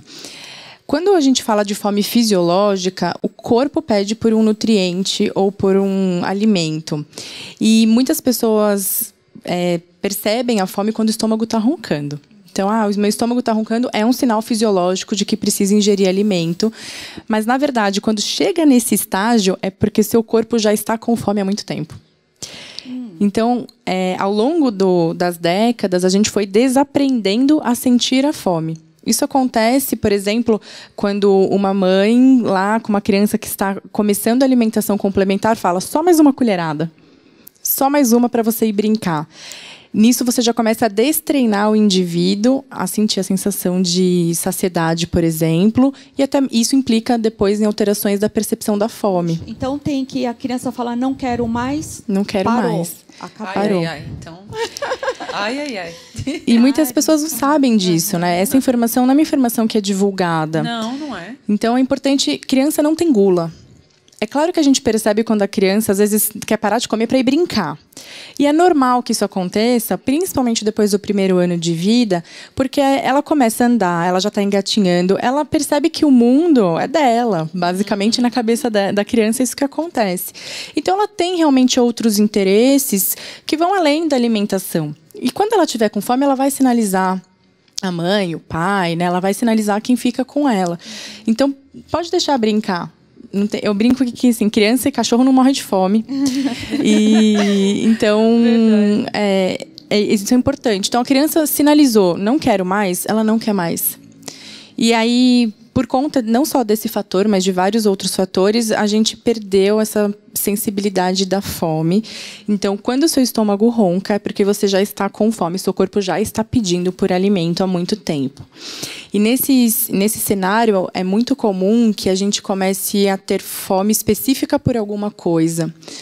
Então, assim, ah, eu quero, eu estou com fome de um bolo. Você não está com fome de um bolo, é porque seu corpo está precisando tanto de energia que ele sabe que uma forma muito rápida de obter essa energia é com o bolo, é com o brigadeiro, é com o sorvete. Então, é, aí você começa a ver como as coisas se conectam. Coisa impressionante que Deus criou, né? né? Gente, eu tô Se aqui pensando direitinho. quantas vezes eu tenho vontade de comer bolo. E aí- quantas vezes? E existe também a fome emocional, que, por exemplo, pode ser que você sinta vontade de comer bolo porque quando você era pequena, é, alguém fez um bolo para você no momento X e isso te trouxe Ah, um minha mãe conforto. fazia toda, toda tarde, tinha o café da tarde, tinha bolo, tinha... E aí te traz a lembrança. Traz a lembrança. É. Olha que interessante. Então, a fome emocional, ela é, não necessariamente ela é ruim, como muitas pessoas falam, e ela tem várias vertentes. Uma dessas vertentes é suprir a demanda de conforto. Então, eu vou comer o bolo porque me remete a uma lembrança da infância. É, eu vou comer o macarrão porque minha avó fazia o macarrão para mim. Então, isso não é ruim, pelo contrário, isso ajuda no conceito de saúde que a gente viu no, no começo, que fala que é um bem-estar emocional também. O problema do comer emocional que a gente começa a ficar preocupado é quando a gente observa que a pessoa ou só pensa naquilo que ela quer comer para se sentir bem. Então, todo dia ela chega estressada do trabalho, ela pede uma pizza. Todo dia ela é, teve um problema com o chefe, ela vai fazer um brigadeiro. Então, ela começa a exacerbar essa busca por um conforto na alimentação. É, o comer emocional, ele não traz a saciedade como o comer como a fome fisiológica. É, o comer emocional sacia a satisfação, o prazer. É aquela coisa que a gente vê em filmes, né? A mulher triste com um pote de, De sorvete, sorvete. assistindo um filme mais triste ainda. Isso. E o problema de, é quando chega num determinado limite do comer emocional, a gente começa a observar que as pessoas elas começam a é, comer para se anestesiar de alguma coisa e elas começam também a comer como uma forma de punição, de autopunição. E aí, nesses momentos, é, a gente até precisa de ajuda interdisciplinar, com psicólogo, muitas vezes um psiquiatra, para ajudar o indivíduo a ressignificar aquilo que a alimentação representa para ele. Então, o comer emocional ele tem inúmeras possibilidades, desde aquelas que são saudáveis até aquelas que já são mais preocupantes e que podem é, levar o indivíduo a desenvolver até mesmo transtornos alimentares. É aquela coisa, né? A pessoa fala assim: Poxa, eu já tenho tanto problema, já tenho tanta coisa que. Né, eu vou comer aquilo que eu gosto, aquilo que eu quero, para se sentir satisfeita, né? E a gente não pode esquecer que o corpo, ele não é feito só do fisiológico, mas ele também não é feito só do emocional. Então, quando você começa a pensar, ah, eu tenho fome emocional, na verdade é uma vontade. Eu tenho vontade de comer isso porque minha vida já está muito difícil. Você acaba deixando de lado aquilo que seu organismo, os nutrientes que seu organismo precisa. E aí a gente começa a, a, correr o risco de ter outros problemas de saúde acontecendo em decorrência dessa ação. Comer de uma forma equilibrada e saudável pode ser muito difícil, mas também pode ser muito fácil, dependendo de como você encara. É, é uma decisão. Então, sempre que você vai decidir alguma coisa, você tem que abrir mão de outra. Porque é mais simples do que a gente pensa, né? É. São coisas simples para você se alimentar de uma forma saudável. Às é. vezes a pessoa fala: "Ah, para eu me alimentar saudável, eu vou ter que é, de uma forma saudável, eu tenho que gastar muito dinheiro. É, eu tenho que ir isso. num lugar onde vende coisas importadas". E não é, não é, um frango, um peixe, uma carne, uma um salada arroz, uma completa, salada, né? ovo, Legume. que a gente ama é. ovo. Eu não fico sem ovo em casa, não é? Não é isso, Mari. É, para a maioria das pessoas, o comer de forma saudável, ele é bem básico. É sempre respeitando essa questão cultural e familiar que a pessoa traz consigo. Então, por exemplo, se você for para algumas regiões do Brasil, eles vão comer no café da manhã macaxeira, é, coisa que ah, aqui é. já é Muito é mais. Bom, eu gosto. É. Meu Deus, que delícia. Coisas que aqui, por exemplo, a maioria das pessoas vão olhar e falar não. Mas é uma comida de verdade. É uma comida de né? verdade. que a gente fala, não tem, não é processado nada, é uma carne, é. uma macaxeira, é saudável, não é? É, são alimentos saudáveis. E aí também entra a importância do nutricionista para direcionar a quantidade. Porque às vezes a gente come muito pouco, a gente come muito, e aí não, não consegue entender muito essa questão da quantidade. Tem determinados momentos da vida que a gente precisa de mais de um nutriente do que de outro. Então, por conta disso, eu vou escolher por exemplo, a cenoura e não vou escolher o tomate. Uhum. Então é importante a gente ter também uhum. essa, essa visão, né? E o nutricionista ajuda bastante nessas questões pra também. Trazer equilíbrio, né? Só um comentário, ah, você falou de chegar em casa, tá com fome e, e querer comer o bolo, porque muitas vezes é o bolo que está ali na nossa frente, essas coisas que às vezes Mais a gente rápida, até né? compra pronta, né? Já está ali. Então por isso que é bom sempre as, as dicas, né? Que a gente vê deixar algo saudável pronto, pronto, né? Uma salada já lavada, de repente filé de frango já ali né, da forma passado na manteiga ou grelhado, alguma coisa assim, para se tornar mais fácil, né? É, quando você está com fome, é, o seu corpo está gritando, por favor, me dê energia. A forma mais rápida dele obter energia é com o bolo, é com o salgadinho que está dentro do armário, com o biscoito que está dentro do armário. É, então, você não vai ter a menor vontade de comer é, um arroz com feijão, porque você vai demorar ali muito tempo para muito tempo entre aspas, né? Mas você demora mais uns 15 minutos, se o feijão ficou de molho uns 20 minutos. Uhum para preparar. Então, é sempre importante a gente ter aquilo que é rápido e prático, de uma forma saudável, para consumir e falar. Calma, corpo. Vai chegar o arroz um com pouquinho. feijão, por exemplo, mas eu já estou te dando um sinal é, que tem comida que você não vai ficar com fome, pode ficar tranquilo. Mari, sobre a questão, quais os riscos para a saúde agora falando sobre as dias, famosas dietas, né? E, dietas radicais, restritivas, que muitas vezes têm um desequilíbrio nutricional, não é? é quais são, né? Esses, é, o que pode acarretar para a saúde de uma pessoa?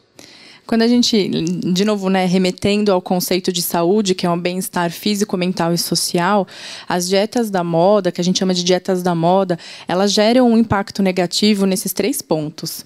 Por exemplo, se eu sou um nutricionista e eu prescrevo uma dieta muito restritiva, ou se eu sou uma pessoa que viu uma dieta numa, numa revista, mas ela é muito restritiva e eu não vou jantar com a minha família por conta disso, eu já tenho um impacto negativo nessa vertente social que é. diz respeito à saúde. É, então, se você pensa no emocional, se é uma pessoa que tem uma tendência a ter um problema com a alimentação, você pode, no estralar de dedos, fazer com que esse indivíduo desenvolva ou corra um risco muito grande de desenvolver transtornos alimentares. É, e o físico sofre muito, porque essas dietas restritivas elas não têm um aporte de micronutrientes, que são vitaminas e minerais. Importantes para o bom funcionamento do organismo. Então, essas dietas restritivas, mesmo quando elas são feitas por um período curto de tempo, elas geram muitos problemas para a saúde. Dependendo do indivíduo, ele puxa para um problema mais social, dependendo do indivíduo, para um problema mais é, emocional. Mas essas três áreas sofrem um prejuízo muito grande. Então, a alimentação saudável, até mesmo fazer uma dieta, é algo que você tem que fazer na vida. A palavra dieta originalmente significa estilo de vida. Então, quando essa palavra veio do grego, ela Uau. significava estilo de vida. E hoje as pessoas veem como restrição alimentar. Perfeito. A gente teve uma deturpação do significado da palavra dieta. Muitas pessoas falam, eu não vou nutricionista porque eu tenho que fazer dieta. Então, a gente fala assim, ah, é, eu vou comer tudo que eu puder na Páscoa, por exemplo, de chocolate, e aí depois de um Depois mês eu eu vou vou. no nutricionista. Achando que o nutricionista vai, por exemplo, é, proibir. E tem profissionais que fazem isso. Tem. Mas é importante que, que a gente entenda, para você, para você, é, o que, que é importante consumir, tanto do ponto de vista físico, como cultural, emocional, que a gente chama de antropológico, que envolvem esses fatores. E as dietas restritivas, elas nunca vão é, suprir tudo isso de uma forma adequada. É porque a gente se sente muito mal, né? Você está sentado na mesa com a família e todo mundo comendo alguma coisa que você gosta. Você fala, ah, não, isso eu não posso, isso não. Então, se a questão talvez não seria equilíbrio, controle. Com certeza. para a maioria das pessoas, o equilíbrio resolve todos os problemas. e aí, assim, se você tiver, ah, eu tô com deficiência de vitamina A no organismo, você sentou à mesa com a sua família, você- o, o nutricionista vai te ensinar, olha, desses alimentos que tem disponível, prioriza esse nessa quantidade, porque você vai, vai ficar, é, o seu organismo vai ficar saudável com essa escolha. É, quando a gente classifica o alimento como bom ou como ruim, como pode ou como não pode, a gente está se distanciando de uma alimentação saudável e equilibrada. Aquela coisa do dia do lixo também, né? Ah, hoje é o dia do lixo, vou comer. Não tem alimento. Quer dizer, né? Eu sou eu particularmente sou contra a expressão dia do lixo, ali- é, porque comida nunca foi lixo. Na- mesmo a pior, o pior alimento da pior qualidade. É um alimento ruim, bom ou ruim, mas é um alimento. É, eu, eu tenho particularmente essa resistência com essa expressão, até porque a gente tem muitas pessoas que morrem de fome hoje no É mundo. Então, É terrível pensar nisso, né? é, agora, em decorrência da pandemia, a gente voltou para o Brasil voltou para o mapa da fome, que indica um número grande de pessoas a nível de miséria. E a miséria reflete a fome, a ausência de alimentos. Mas tem dias. Qual que é o problema do dia off? Vamos chamar de dia off. Que ah, normalmente as pessoas vão comer tudo que elas não comeram o mês inteiro naquele dia. E aí E a aí gente não ensina a toda- comer. Isso, tá- isso é muito legal. É, quando a gente faz, por exemplo, ah, eu vou fazer a dieta de segunda a sexta, mas no final de semana eu vou comer o que eu quero. Esse pensamento reflete o comer o que eu quero de uma forma muito exagerada na maioria dos casos, e as pessoas esquecem que os finais de semana, totalizando os dias, representam um terço do ano. São muitos dias. Então, eles vão prejudicar, o que Prejudica você fez durante que a fez durante a semana. Eu acho que quando você. é, é, Sim, eu já fiz dietas por causa de questão de saúde mesmo, de pedido médico tal. Colesterol, essas coisas. E aí você se adapta, você se acostuma. Então chega no final de semana, você fala: não, não, não tá me fazendo falta isso. Ou então você come um pedacinho já se satisfaz e pronto. Não é? Eu acho que. É, para mim, é o que você falou, é muito particular, não é? Para mim é assim, eu decidi fazer isso, você falou da decisão, né? Eu decidi, então eu vou fazer e vai ser um hábito, eh, vai ser a minha dieta, né? Vai ser algo de todos os dias, não uma coisa de vez em quando. O nosso cérebro, ele precisa de uma média de 21 dias para entender que aquilo que você está fazendo virou um hábito. Durante esses 21 dias, os primeiros sete são os mais difíceis. Mas os outros também têm os seus, as suas dificuldades. Então, quando a gente decide, a gente precisa enfrentar os períodos mais difíceis, que são em torno de 21 dias, e depois isso vira algo natural. É. Então, no final de semana, ah, mas você não vai comer o bolo, ou você não, não quer comer vontade. isso, mas você. Muitas vezes as pessoas falam, ah, mas você é fresca, mas você é isso. É. Mas é algo que virou natural, né? E, é. Mari, eu tô nesses 21 dias com açúcar no cafezinho. eu coloco pouquinho, aquela colherinha de café, mas eu não queria pôr nada, só que eu tenho dificuldade com amargo. Então, eu tomo café, minha boca fica amarga e eu quero chupar uma balinha. Então, não resolve, né? Mas eu, tô, eu coloco canela, eu faço café um pouquinho mais fraco. Para não ter aquele amargo. E eu tô já melhorando. É um processo, é um estilo de vida é. que você vai construindo ao longo dos anos. E os adoçantes? Os adoçantes eu... são péssimos. Hum. Todos. Com exceção do, do xilitol, o xilitol ele é o adoçante mais natural que a gente tem. É, inclusive, se você é, tem algumas marcas que vendem ele praticamente puro. É, se você coloca ele na boca, ele tem até um sabor residual de, de mato, de frescor. É meio amarguinho. Né? Eu tomo o xilitol. Ele é uma boa opção. Fica, eu, eu uso o xilitol também por causa de questão de saúde, médico, restrição médica, tudo. Então eu decidi e acostumei já. Tem gente que fala, ah, não consigo, não, nem adianta. É o que você falou, é você fazer aquele trabalho com o paladar e tudo. Ele é melhor do que o açúcar no xilitol? Nutricionalmente falando, sim. sim. Ele é melhor, principalmente para pessoas que têm algum problema de glicemia ou até mesmo algum problema cardíaco de, ou de sobrepeso e obesidade. A gente pede para que não consuma, principalmente esse açúcar de adição que a gente coloca no café. Então a gente pede para não consumir. E aí entra, por exemplo, o xilitol como um substituto, porque as pessoas não, elas precisam do doce. Eles estão habituadas com o paladar mais adocicado. Então, o adoçante vem para suprir um pouquinho disso até que a pessoa se acostume. O problema de outros adoçantes, no geral, é que eles são química pura. Muitos têm até um sabor residual muito ah, amargo, assim, muito, sim, muito é. amargo, que basicamente não dá para ingerir. Isso a longo prazo, sempre falando de longo prazo, pode estar associado a algumas doenças, como por exemplo o câncer. Olha. É, o aspartame ele tem uma relação quando ingerido numa grande quantidade em longo prazo uhum. com, com, algum, com desenvolvimento de alguns tipos de câncer. Aí você pensa, ah, mas em longo prazo, é. É, não, é só um pouquinho por dia, mas se você repete um pouquinho por dia por 30 anos e você já tem uma predisposição genética, tem um problema de saúde, você pode influenciar, né, que a gente chama do, do ambiente influenciando o gene. Para esse gene ativar e você ter um problema de saúde. São quatro cafés por dia, mais ou menos. Eu não tomo café, eu tomo chá. Muita, a maioria das pessoas tomam café. Pelo menos quatro cafés. Quatro gotinhas em, a cada é. café. É. Você faz aí um cálculo, não é, é. pouco, não, na verdade. O que a e aí, às vezes, a pessoa fala, ah, lá na frente, passa tão rápido. Quando você vai ver, você já está lá, lá na, na, frente. frente. É. Mari, ah, hoje em dia se fala, fala-se muito sobre o jejum intermitente. Qual a sua opinião sobre esse jejum? O jejum intermitente ele veio como uma estratégia, entre aspas, milagrosa para as pessoas perderem peso.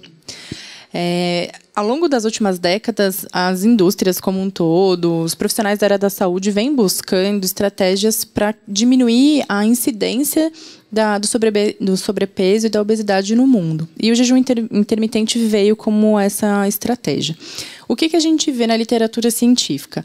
Quem faz jejum intermitente e quem faz é, uma dieta, vamos chamar de dieta restritiva, mas come com uma certa frequência ao longo do, do dia, perdem o mesmo peso se tiverem restrição calórica. Ou seja, eu gasto mais caloria do que eu reponho.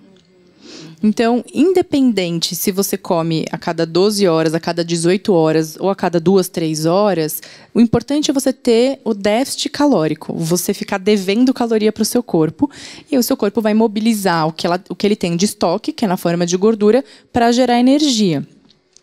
É, então, do ponto de vista de perder peso, ele não é uma estratégia melhor. Ele é só mais uma estratégia para quem se adaptar a ela. Que é um pouco difícil. Bom, para mim é pra impossível. Mim é muito difícil, é. muito impossível. Do ponto de vista emocional, é muito ruim. Porque a pessoa, quando fala, estou proibida de comer a partir de agora, ela vai pensar até a hora da próxima refeição, na hora que ela for comer. Provavelmente. Então, para a maioria das pessoas que a gente trabalha, que a gente né, tem é, convivência no dia a dia, do ponto de vista emocional e até social, seria uma estratégia ruim. E falando da fome, que a gente conversou um pouquinho, quando a gente coloca a hora no relógio para comer, a gente não está mais é, se importando com identificar a nossa fome fisiológica. Porque quando você vai ao banheiro, você vai ao banheiro porque seu corpo sinaliza que você precisa Sim. ir. Quando você vai dormir, o seu corpo sinaliza. Tudo bem que o sono a gente tenta arrastar mais, né? Mas no geral, tudo que a gente faz, a gente vai tomar água. A gente toma água porque o nosso corpo sinalizou a sede. Então, por que, que comer tem que ser diferente? Por que, que eu tenho que comer com hora no relógio? Então, quando a gente vai ensinar uma pessoa a sentir a percepção de fome, a sentir a percepção de saciedade, essa estratégia não é boa. Tem que ser algo natural, né? A gente tem que ensinar. Dizem que é, ajuda a limpar o corpo, que é, ajuda, traz até mais disposição, que realmente isso tem alguma coisa a ver? Depende do indivíduo. Se você tem um indivíduo que come muito açúcar, por exemplo, muita gordura, muito açúcar, a tendência é que ele fique mais letárgico por várias alterações que nós temos, né? Pesa. O estômago fica cheio, então você tem toda uma sinalização do corpo, ó, vai mais devagar, porque o estômago está sobrecarregado de açúcar, uhum. de gordura. Uhum. E aí, quando a pessoa diminui o consumo de alimentos, ela se sente mais disposta. Independente se ela ficou 12 horas sem comer, ou se ela ficou 3 horas sem comer e depois comeu com quando estava com fome, mas começou a regular a quantidade. Uhum. Então, é, acontece quando a gente parte de um consumo exacerbado de alimentos ao longo do dia para um jejum intermitente, é muito drástico. É. Você parte do, do, do 80 para o 8. Então, a percepção de bem-estar em curto prazo vem mais rápido também, porque você teve uma mudança brusca na sua rotina. Uhum. Em longo prazo, a tendência é que a maioria dos indivíduos se sintam mais cansados por falta de energia ao longo do dia. Uhum. Então, dependendo do tipo do jejum intermitente, que existem vários tipos de jejum, as pessoas não conseguem se adaptar, o cérebro não rende, elas não conseguem trabalhar direito porque falta energia. Então, a gente precisa ver muito bem quem se adapta à estratégia e qual do tipo do jejum ela vai se adaptar e quem não. A maioria das pessoas não se adaptam.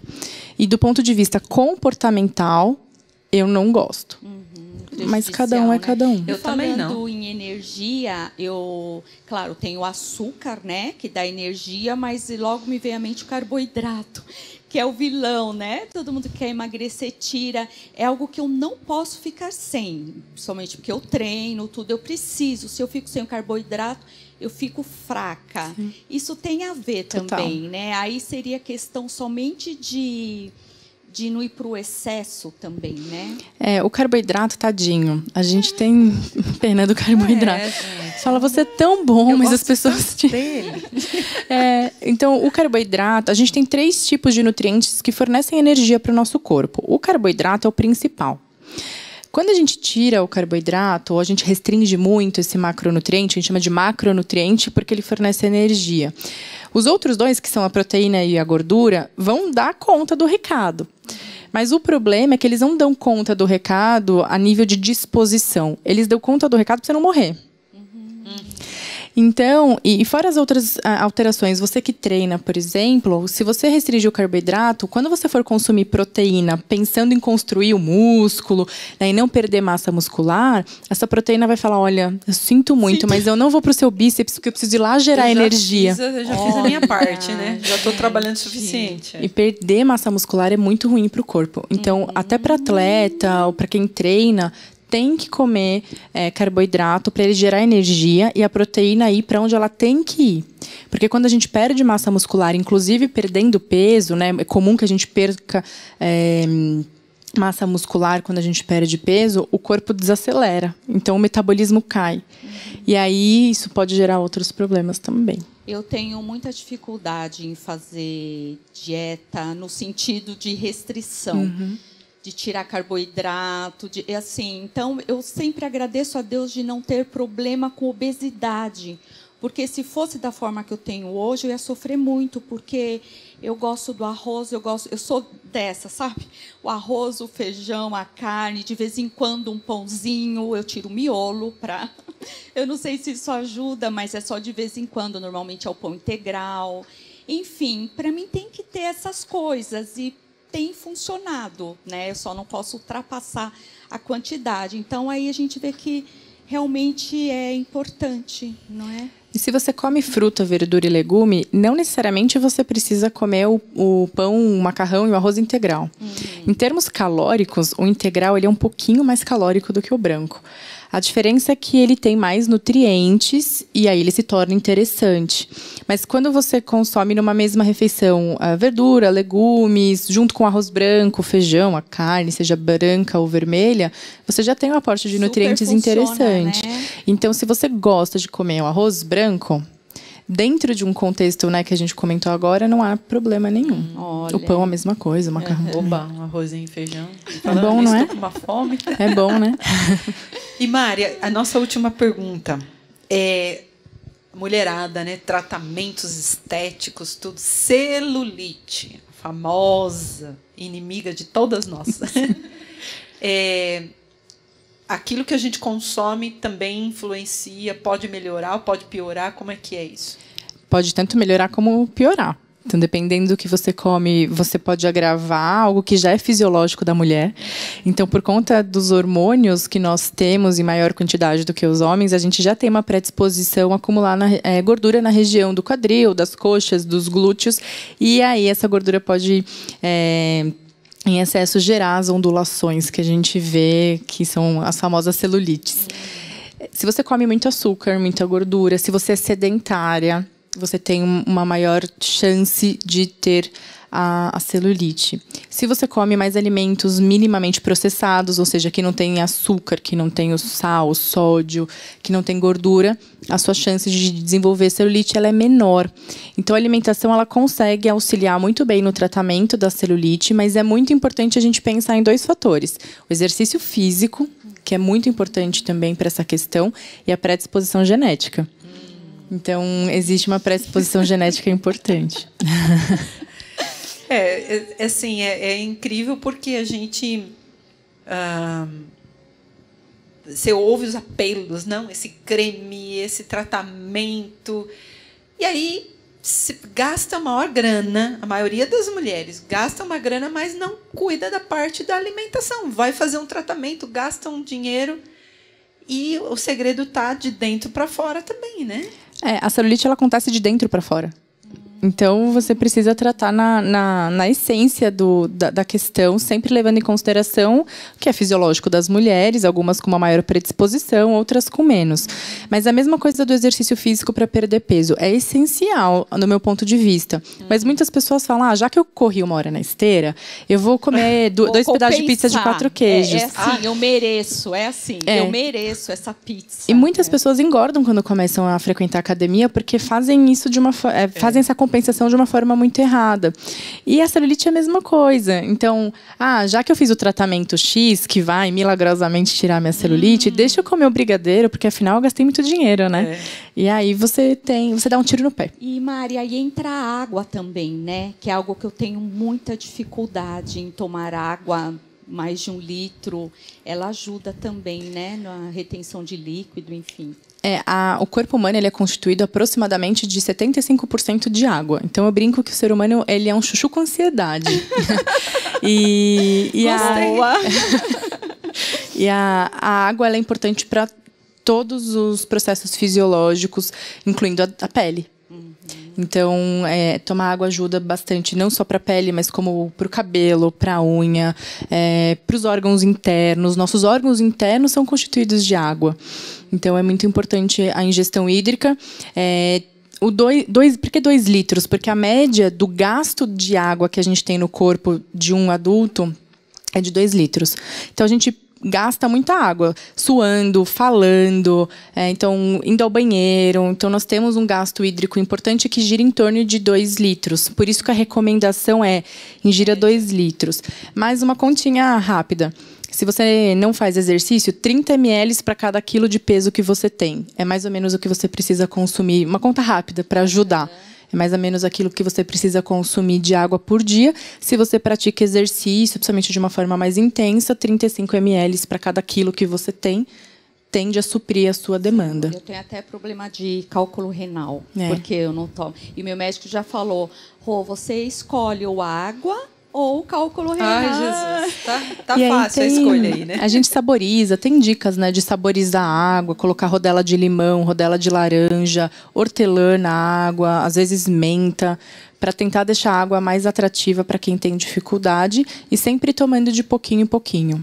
Então, quem tem dificuldade precisa ficar com a garrafa lá te lembrando. Precisa tomar.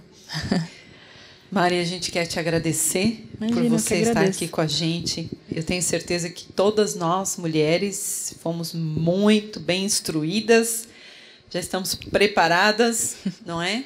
É, eu estou aqui gravando, mas eu vou ver esse programa, assistir tudo, Sim. porque eu não posso esquecer nada do que foi Vamos falado aqui hoje. Foi tão o que nós bom. aprendemos. Maravilhoso. Eu que né? agradeço. E a gente quer agradecer você também e deixar um recado para você. Você que participou aqui com a gente desse nosso encontro Mulher Total. A Bíblia fala, eu quero repetir mais uma vez. A Bíblia diz que o nosso corpo é templo do Espírito Santo. Durante muitos anos houve muitos filósofos, muita gente que tentou colocar o corpo como algo ruim, que realmente não tinha importância, não é? Que o mais importante sempre foi o espiritual e ignora o seu corpo, deixa para lá. O seu corpo ele perece, ele tem um tempo limitado, mas nós cremos que tudo que Deus criou, ele criou com um propósito. Deus criou o nosso corpo, Deus nos deu vida. Nenhum corpo, nossa alma, nosso espírito estão em um corpo. E nós precisamos pensar nisso e cuidar da nossa saúde, como foi falado aqui hoje, comendo, se alimentando de forma realmente que é, vai trazer saúde, que vai prolongar a nossa vida, que vai nos ajudar a viver, a trabalhar, a fazer as coisas que a gente gosta. E o exercício físico, que é tão importante para nós mulheres.